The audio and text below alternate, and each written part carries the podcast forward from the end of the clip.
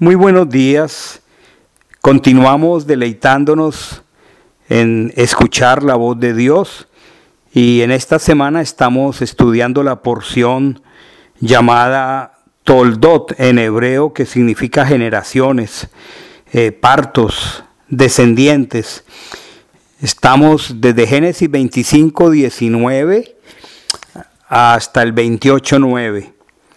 Estamos viendo cosas muy poderosas en la historia de Isaac y sus dos hijos, Jacob y Esap. Leo el versículo 34 del capítulo 25. Génesis 25, 34. Dice, y Jacob dio a Esap pan y guisado de lentejas, y comió y bebió se levantó y se fue y despreció Esab la primogenitura. Observemos la cantidad de verbos en este versículo. Dice comió, bebió, se levantó, se fue y despreció. Esta acción de Esab eh, debió ser suficiente para que Jacob eh, hubiera estado confiado para esperar con tranquilidad. Debió seguir viviendo en su tienda, como hemos aprendido, como un tam, o sea, como un hombre temeroso de Dios y apartado del mal. Algo parecido ocurrió en la vida de, de, de Java, de Eva cuando en un momento determinado se dejó confundir y cuando se dio cuenta ya estaba fuera del jardín del Edén y en un diálogo que nunca debió iniciar.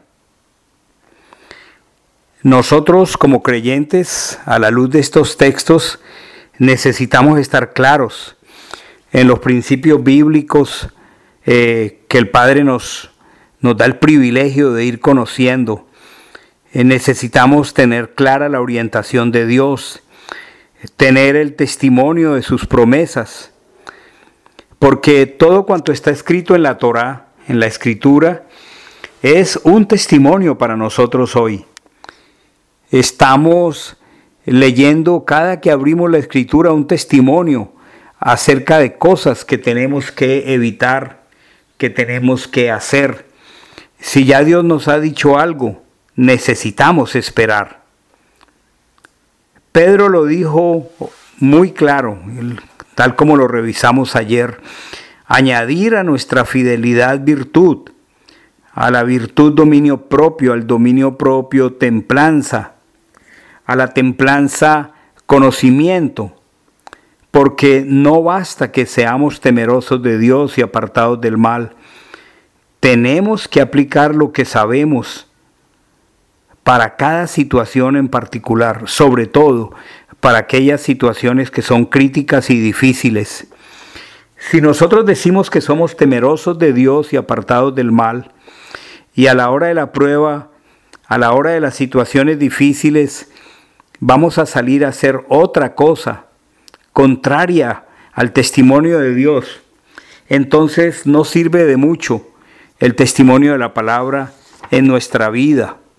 Es como si la palabra no fuera eficiente en nosotros, pero nosotros sabemos que no es verdad.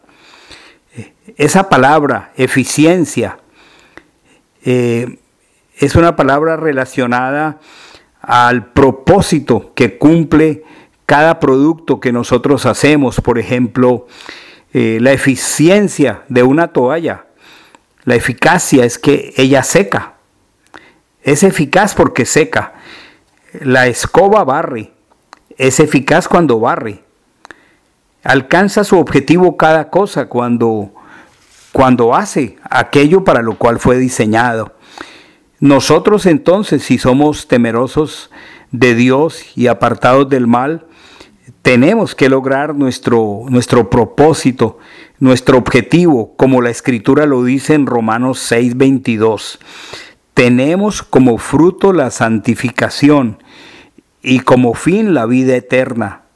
Entonces, ser temerosos de Dios y apartados del mal implica estar dirigido siempre a actuar en conformidad a la escritura, en conformidad a las promesas. Es contradictorio que hagamos otra cosa, no debemos hacer otra cosa. Es también notorio que la falta de una traducción fidedigna de la escritura hace que algunas personas se confundan y crean que Jacob se robó la bendición. Ya hemos visto abundantemente que no fue así, no fue un robo, él estaba reclamando lo que había comprado. Entonces necesitamos descartar de nuestra mente la idea del engaño. Él no engañó, él realmente cobró, sí, de una manera inusual, eh, lo que compró. Realmente lo compró muy fácil. Eso sí, ya es diferente, pero necesitamos reivindicar el nombre de Jacob. Que él haya comprado fácilmente, que haya cobrado de una manera inusual, eso es verdad, no se puede negar. Pero no tenemos mucha eh, evidencia, no tenemos ninguna evidencia para decir que Jacob no era el dueño legal. De eso entonces ya no hay ninguna duda. Esab, por el contrario, no actuó de manera eh, consistente, eh, porque este fue un hecho consciente, voluntario, legal. Así que Jacob no robó ninguna bendición. De hecho, cuando más adelante en Malaquías el Señor dice, a Jacob amé y a Esab no lo amé, es porque ya Dios había elegido a Jacob.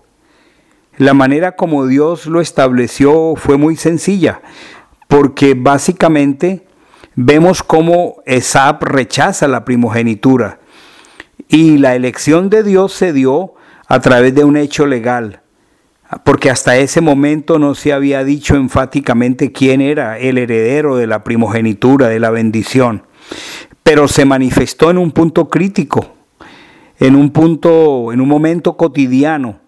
Eh, el hambre cambió todo en la vida de Zap y él cambió todo por una comida y allí se mostró la elección, porque si él hubiese sido el elegido, no hubiera despreciado lo que tanto valoró eh, eh, Jacob.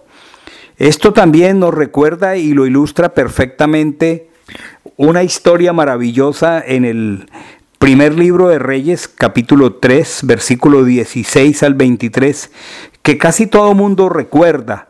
Es el caso de eh, las dos mujeres prostitutas que fueron al rey Salomón a reclamar porque eh, supuestamente la una durmiendo ahogó el hijo y entonces eh, fue evidente por la sabiduría de Salomón que la madre prefirió que su hijo viviera porque era su hijo, pero aquella que realmente no era su madre le dijo al rey Salomón, pártelo por la mitad. Y muy fuertemente le dijo a la otra, ni para ti ni para mí. Entonces, cuando algo no es de nuestra propiedad, lo podemos perder y no nos importa, no nos duele, pero cuando es nuestro nos duele y preferimos que sea de otro, pero preferimos que, que sobreviva.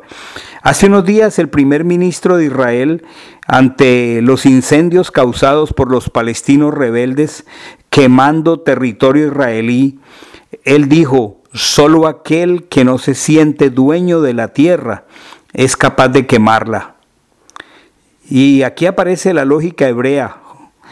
Si estos se sintieran dueños de esta tierra, no la dañarían, la amarían, aunque fuera de otro, como hizo la mujer ante el rey Salomón con la decisión salomónica, valga la redundancia, de partir al niño. La que era su madre dijo no, lo prefiero vivo aunque sea de ella, porque era su hijo, no iba a permitir que lo mataran. La escritura dice en Efesios 5:29, nadie aborreció jamás su propia carne, sino que la cuida y la sustenta, Y aquí estamos viendo algo igual. Esap no era el elegido, porque sencillamente despreció la primogenitura y de eso quedó consignado un juramento. Le dijo Jacob, júrame conforme a este día. Y la escritura dice que Esap lo juró. Continuemos meditando en esta mañana sobre esta preciosa palabra. Sí, exactamente vamos a meditar desde cuatro porciones. Voy a repetirlas nuevamente. Génesis 25, 34, primera, primer libro de Reyes, capítulo 3, versículo 16 al 23, Romanos 6, 22 y Efesios 5, 29.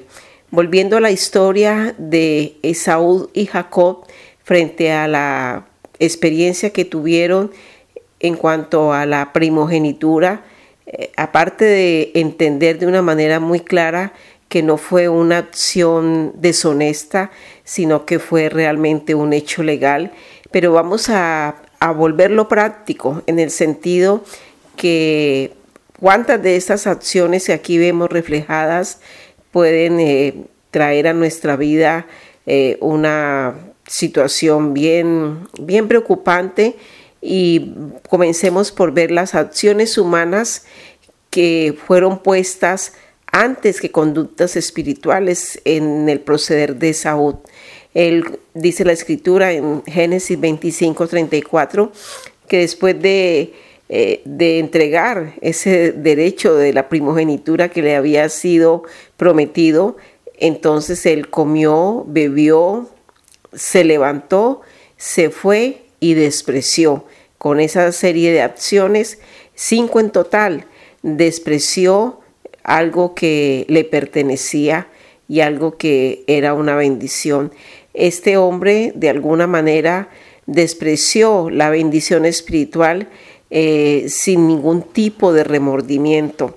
Eh, ni menos podemos hablar de arrepentimiento, pero aquí ni siquiera una opción tan humana como es el remordimiento que muchas veces eh, las personas experimentan después de acciones que saben que no son gratas a los ojos de Dios. Este, esta persona se limitó exclusivamente a acciones meramente humanas, se dedicó a eh, suplir y nutrir su carne básicamente. Estar eh, claros en los principios bíblicos es lo único que a nosotros nos habilita para eh, realmente levantarnos y vivir con el temor y con la reverencia y apartados del mal, como es la instrucción que durante esta semana vemos que se repite periódicamente en cada una de las porciones que estamos leyendo. Necesitamos eh, revisar qué tan claros estamos en los principios bíblicos, qué tanto conocemos la escritura y lo más importante, tenemos clara cuál es la orientación de Dios, tenemos el testimonio de sus promesas. Hay un mandamiento muy claro expresado a través de la escritura en muchas porciones y es que todo cuanto está escrito en la Torá es para nosotros, es para nosotros un testimonio. Eh, incluye cosas que tenemos que evitar, porque eh, Dios las rechaza, tenemos que conocer cuáles son. Y lo mismo, cosas que nosotros necesitamos cumplir, porque el Padre dice que lo escuchemos y hagamos conforme Él nos está diciendo. Pero si nosotros no somos claros en escuchar su voz y ir a la escritura y conocer ese testimonio, difícilmente podremos tener certeza de el proceder que estamos teniendo, si es grato o es desaprobado por Dios. Escuchar a Dios realmente, eh, queridos hermanos, es lo único que nos habilita para entonces ser hombres, personas, creyentes, temerosos de Él y apartados del mal. Leíamos hace un momento que si nosotros decimos que somos temerosos de Dios y apartados del mal, pero cuando llega un momento de crisis, un momento en que eh, experimentamos la prueba de la firmeza y de la realidad de esta expresión y salimos a hacer otra cosa diferente, realmente no estamos actuando ni estamos dando testimonio de que somos hombres y mujeres que escuchamos su voz. Dos, dos, palabras y dos acciones, más que palabras, dos acciones muy importantes es ser eficaces. Eh, es eficaz quien cumple el propósito para el cual ha sido creado. Recuerden el ejemplo de la escoba, el ejemplo de, de, de, la, de la toalla, el ejemplo de cosas que tienen una destinación muy precisa y muy clara. Entonces, nosotros, cada día, cuando nos disponemos a escuchar su voz, y especialmente en estas porciones que hoy estamos leyendo, tenemos que tener tanta claridad que el propósito por el cual fuimos creados es en primer lugar para eh, trabajar en la santificación, vivir de acuerdo a los límites que Dios ha colocado en nuestra vida que nos impiden salirnos de allí y extraviarnos y también entender que tenemos el regalo de la vida eterna y que debemos cuidarla y procurarla de todas maneras, nunca caer en el error de despreciar eso y pensar que, que ya lo tuvimos y que no importa lo que hagamos, eh, es algo que, que realmente no tiene mucho valor ni mucho significado. Entonces, la eficacia realmente es cumplir el propósito para el cual Dios me creó. Revisemos esta mañana al tomar eh, nuestro libro eh, de lectura, eh, la porción que ya hemos visto, al tomar nota de pecados, actitudes, mandamientos, promesas y aún ejemplos que hemos visto tan claros, si realmente nosotros estamos claros y sabemos cuál es el propósito de Dios para cada uno de nosotros. Otra acción que debemos eh, procurar eh, disminuir continuamente es la inconsistencia. La inconsistencia retrasa nuestro desarrollo espiritual porque es como ser unos un día y luego decaer y luego volver a levantar para volver a caer. La inconsistencia es algo de lo cual nosotros debemos cuidarnos, eh, tener claridad que, que, lo que hemos recibido de Dios, eh, dones, talentos, promesas, ese sentido de elección, sabernos elegidos, es lo que nos permites llevar una vida consistente. Quien no sabe qué tiene, qué ha recibido, eh, eh, qué, propósito tiene el Eterno con su vida, pues realmente no, no puede ser consistente. Qué bueno detenernos un momento y escribir eh, aquellas cosas que cada día por el Espíritu se van clarificando más en nuestro proceder. Hermanos, para todos un día muy, muy especial, un día de mucha reflexión, de mucho análisis y que podamos experimentar que hay chalón. Bendiciones.